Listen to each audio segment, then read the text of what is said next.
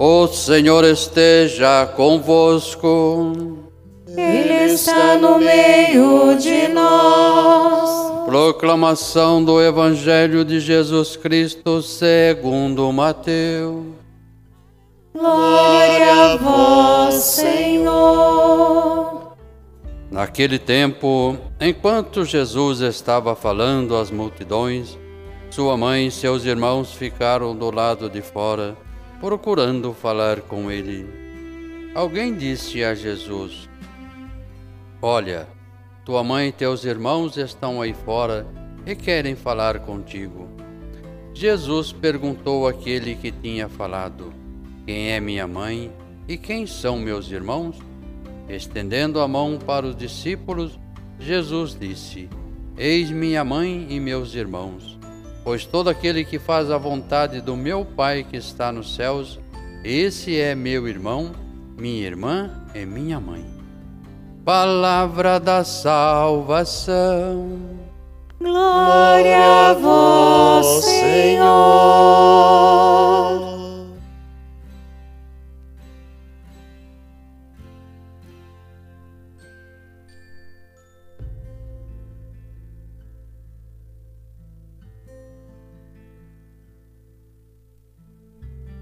Nós somos chamados, convidados hoje, a conversar um pouco sobre esperança. E o Papa nos convida a sermos missionários da esperança. Eu gostaria, primeiramente, da gente diferenciar a esperança cristã da esperança do mundo. E é também necessário, que é importante também, Aliás, tem um ditado que diz que a esperança é a última que morre. Realmente é importante termos esse tipo de esperança, mas são coisas diferentes. A esperança do mundo, ter esperança, nem sempre significa realização. Pode acontecer ou não.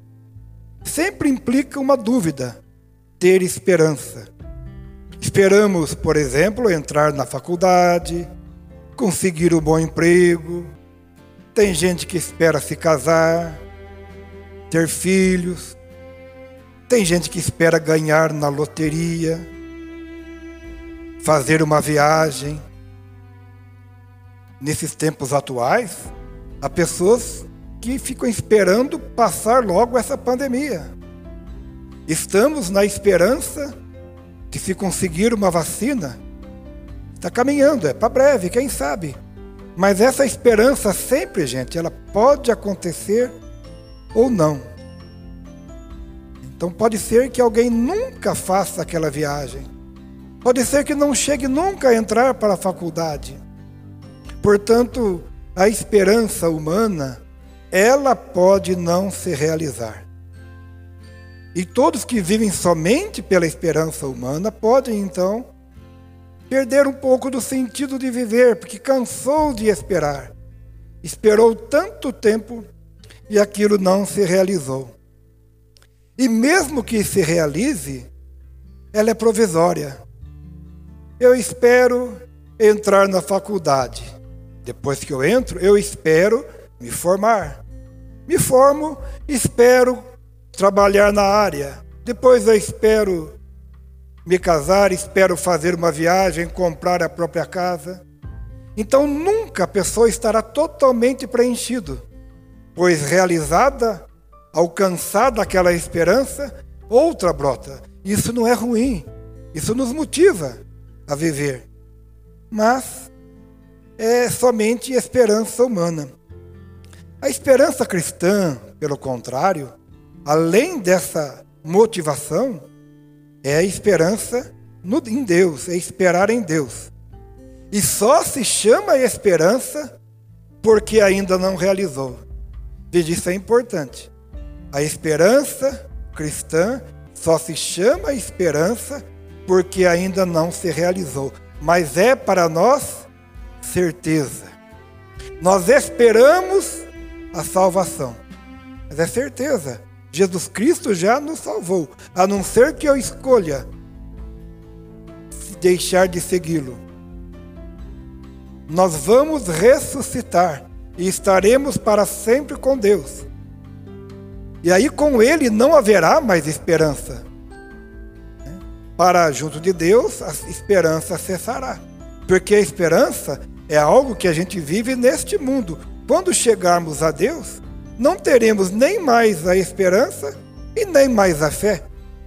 Veremos a Deus como Ele é, alcançaremos o objeto de nossa esperança, restará apenas o amor.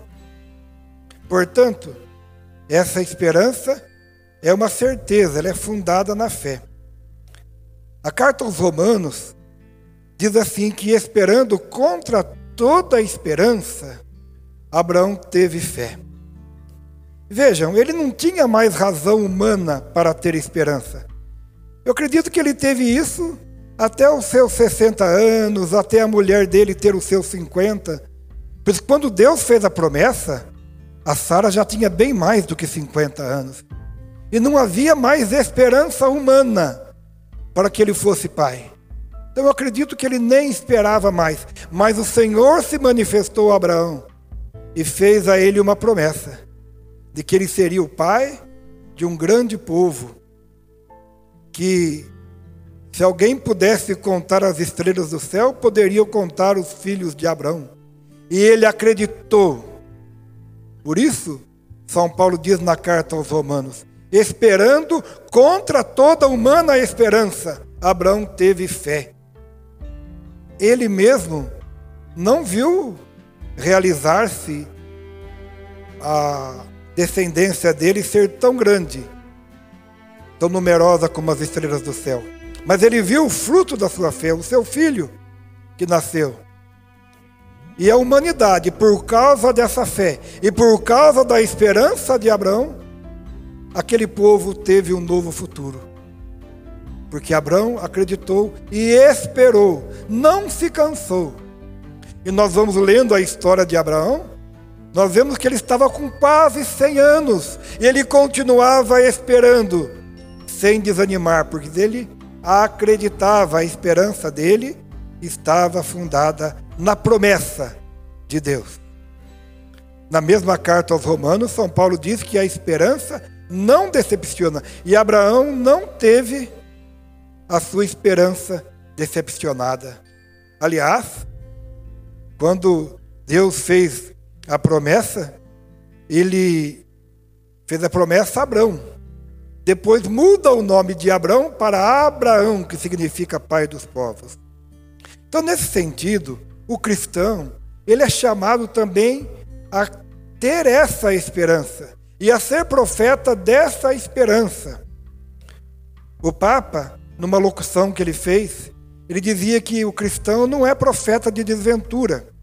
Não somos profeta de desventura. A essência do, do anúncio é justamente o contrário da desventura. O nosso anúncio é Jesus, morto e que por Deus, morto por amor e que por Deus ressuscitou na manhã de Páscoa. Este é o núcleo central da nossa fé cristã. Este é o núcleo central do, do que nós anunciamos. É a esperança que nós vivemos, é que nós vamos também em Jesus ter a vida eterna. Portanto, os evangelhos não se encerram na Sexta-feira Santa para trazer a notícia, certamente para aqueles que não foram, não ficaram até o fim junto de Jesus na cruz, e dos seus discípulos foram poucos dos que ficaram. Diz que somente João e algumas mulheres estavam ali ao pé da cruz, os outros acompanhavam de longe.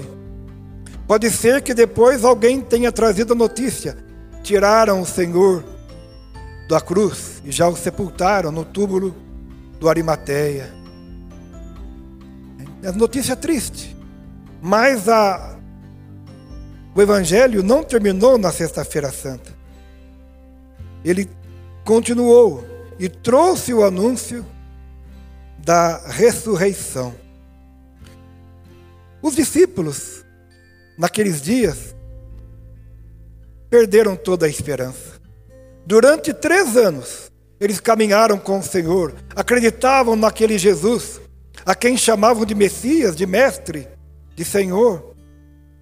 Não haviam compreendido ainda o que era a plenitude do reino, mas confiavam de que ele ia restaurar o, o reino de Israel, de que ia implantar um reino novo.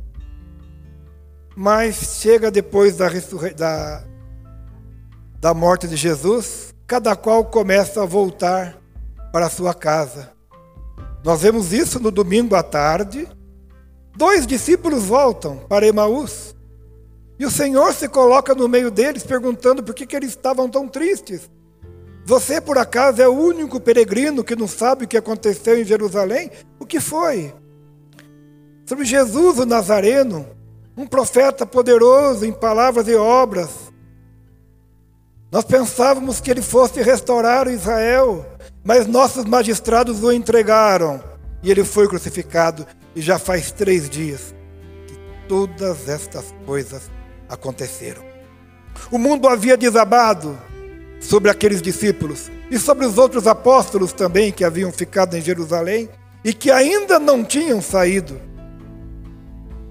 Tanto que no dia da ressurreição, o Tomé já não estava com eles. Talvez o Tomé tivesse desiludido. Ele não estava na noite da ressurreição. Não estava mais com os doze. O grupo estava se dissolvendo.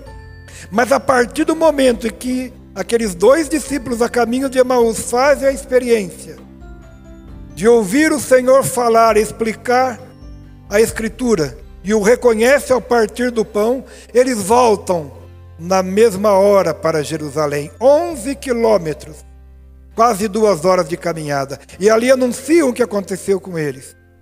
E ali recebem também um anúncio que o Senhor apareceu a Simão. Em outros evangelhos, nós sabemos que naquela hora que eles chegaram, Jesus já até tinha aparecido para todos os, os outros dez que ali estavam, só Tomé não estava. Então eles se motivaram, pegaram um novo ânimo, e depois de uma série de aparições, no dia de Pentecostes, tiveram não somente a, a vida transformada ali por um novo, uma nova alegria, mas a vida transformada para anunciar também aquele Senhor. Eles são transformados pelo sopro do Espírito. Não receberam apenas a boa notícia para levar a todos. Não.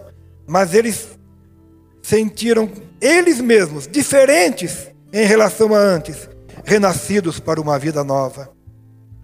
E isso transformou a vida daqueles homens, daquelas mulheres dos primeiros tempos da igreja, porque a esperança reacendeu na fé em Cristo e foram capazes de ser anunciadores da ressurreição de Jesus, com a palavra e com a vida.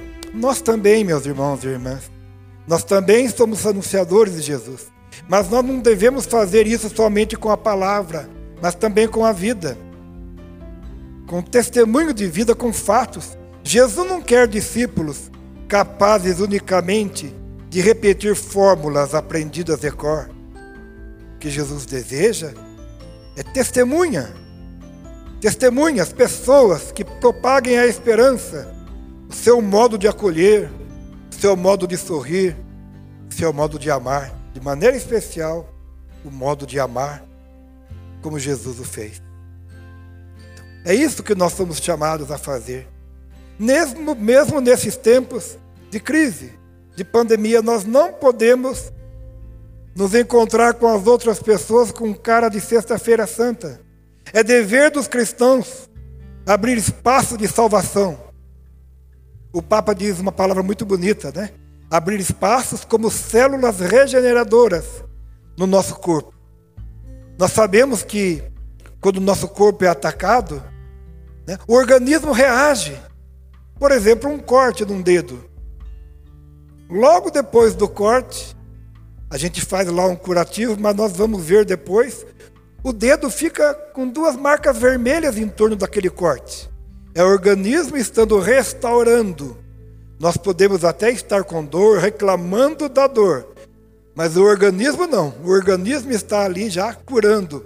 E em breve, aquele dedo cicatrizará e ficará novamente apenas uma marca. Mas voltará a ter saúde. Então nós não podemos ficar resmungões. E o Papa diz outra coisa: a nossa esperança não é simples otimismo. Aquilo que eu dizia no começo não é somente a esperança humana, que é uma coisa boa, mas não é apenas otimismo. É outra coisa, é mais, diz o Papa. É como se os crentes fossem capazes, fossem pessoas, aliás, com um pedaço do céu a mais em cima da cabeça. Olha que coisa bonita que o Papa diz. É como se os cristãos, se os crentes, fossem pessoas com um pedaço do céu a mais sobre a cabeça. Ou seja, que levam alegria, que levam paz, que levam amor, que levam vida e vida esperançosa a todos aqueles que encontrar. Então, o cristão não é lamentoso, zangado, mas é convicto pela força da ressurreição. Nenhum mal é infinito. Noite alguma é sem fim. Homem algum está definitivamente errado. Ódio algum é invencível pelo amor. Então, os homens e as mulheres têm um porquê Aqueles que têm um porquê viver, eles conseguem resistir mais em tempos de crise. Aqueles que têm um motivo, uma motivação a mais para viver. E nós percebemos isso nesses tempos. Há pessoas que estão desiludidas da vida, pessoas que já tentaram suicídio, pessoas que estão angustiadas. Mas a pessoa que tem uma razão a mais para viver, ela resiste mais. Mas nós, como cristãos, Somos mais do que isso. Somente quem tem Cristo ao seu lado nada teme realmente. Não é somente alguma coisa a mais para viver. É o Cristo que nós temos a mais. É nele que nós cremos. Por isso, os cristãos verdadeiros são sempre pessoas que lutam, que labutam, que nunca se deixam entregar de maneira tão fácil, mas que confiam sempre. A mansidão do cristão não deve ser confundida com o sentido de insegurança ou de submissão. São Paulo encoraja o jovem bispo Timóteo a sofrer pelo evangelho. Ele diz assim: porque Deus não nos deu um espírito de temor, mas de fortaleza, de amor e de moderação. Se os cristãos caem, sempre se levantam. Portanto, irmãos e irmãs, confiemos no Senhor, confiemos no valor, na força, no fato da ressurreição de Cristo. E nessa ressurreição, mesmo que nós passemos por tempos difíceis, mesmo que, mesmo que tenhamos alguma perda pelo caminho, nós jamais somos pessoas de nos entregar, porque a nossa confiança está em Cristo. Louvado seja nosso Senhor Jesus Cristo.